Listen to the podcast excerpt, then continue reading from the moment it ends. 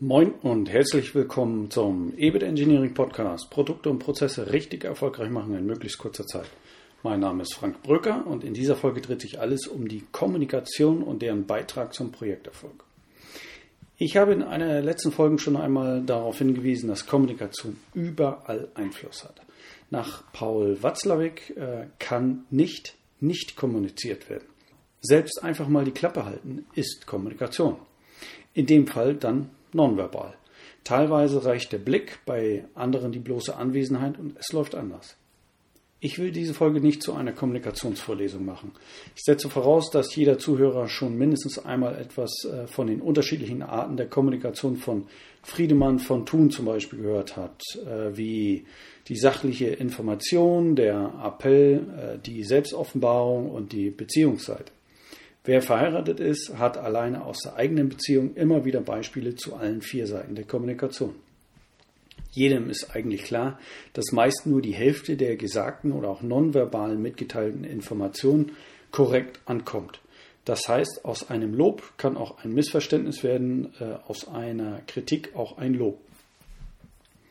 Es kann also eine ganze Menge schiefgehen. Die Kommunikation ist dabei insbesondere immer abhängig vom Kontext, von den Randbedingungen, die zum Zeitpunkt der Kommunikation herrschen.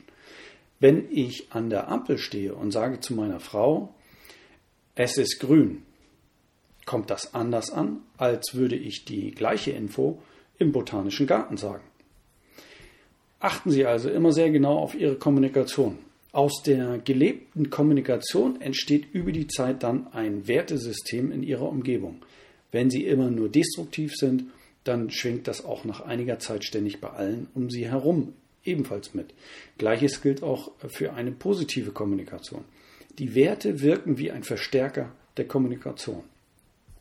Egal ob in der Führung von Gruppen, Teams und ganze Unternehmen oder im Gespräch mit den Kollegen, Lieferanten oder wem auch immer.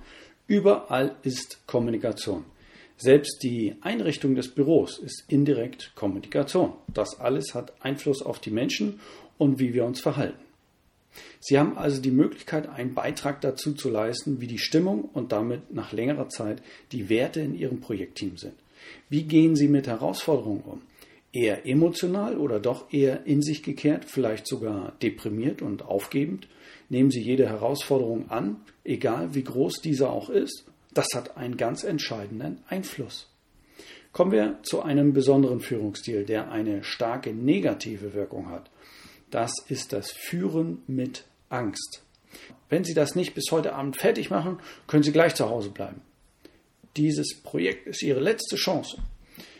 Ich möchte, dass Sie an diesem Projekt mitziehen, sonst Punkt, Punkt, Punkt. Sollten Sie zu denjenigen gehören, äh, die sich das angewöhnt haben, dann gewöhnen Sie es sich bitte unbedingt wieder ab. In der Kommunikation ist es sogar so, dass Sie auf Ihre Einstellung dem Menschen gegenüber Acht geben sollten. Ihre Einstellung wird Wahrheit werden. Wenn Sie zum Beispiel Ihre Mitarbeiter oder Mitmenschen äh, ständig nur für Loser halten, dann werden Sie beide im Verhältnis miteinander auch immer auf diese Situation ähm, sich quasi verständigen. Nonverbal, das kriegen Sie gar nicht mit. Dementsprechend erhalten Sie nur Loser um sich herum. Äh, und die Person hält Sie mindestens für einen Vollpfosten. Das sind keine guten Voraussetzungen für eine gute Zusammenarbeit, oder? Sie verlieren als Führungskraft recht schnell den Respekt Ihrer Mitarbeiter, wenn Sie mit Ultimaten, mit Endzeitstimmung und so weiter spielen. Das gilt übrigens auch in der Kindeserziehung.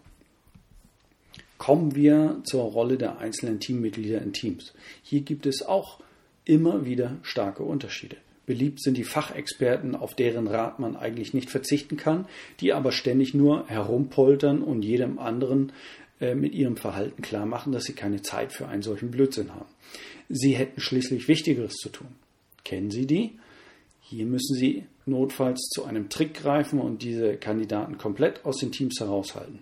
Setzen Sie äh, lieber einen ja, kommunikationsstarken Mittelsmann ein, den Sie äh, auf diesen Mitarbeiter ansetzen und äh, lassen Sie die Infos bedarfsweise vom Fachmann abholen. Das ist allemal besser als die störende und oftmals respektlose Art des Fachmanns in der Teamrunde zu dulden. Noch besser wäre es, wenn Sie einen solchen Störenfried gar nicht erst dulden müssen, denn ein fauler Apfel im Obstkorb ist für alle Beteiligten schlecht.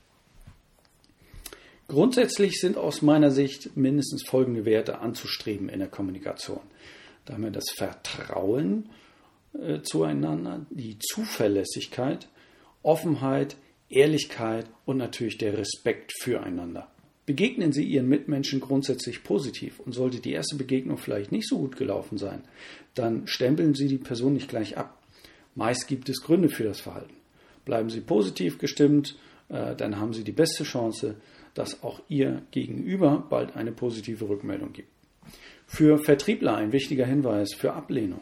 Bleiben Sie dran. Nach dem zehnten Mal freundliche Anfrage bekommen Sie doch irgendwann ein Gespräch. Einfach aufgrund Ihrer Art als Mensch. Glauben Sie mir, das funktioniert. Welche Menschen wollen Sie um sich haben? Einen notorischen Nörgler und Schwarzseher oder einen Smiley-Typen, der immer einen Kessenspruch auf den Lippen hat, äh, über den Sie schmunzeln können? Niveau dabei vorausgesetzt, wird es wohl der freundliche Vertreter seiner Art sein, oder? Wie kommen wir zu erfolgreichen Produkten und Prozessen? Mit positiver Grundeinstellung und eben guter Kommunikation. Respekt den Gesprächsteilnehmern gegenüber, mit Zuverlässigkeit in den Zusagen. Das schafft auf Dauer Vertrauen. Das wird wiederum die wichtigste Basis für eine erfolgreiche Zusammenarbeit. Je besser Sie sich aufeinander verlassen können, desto höher die Produktivität im Team.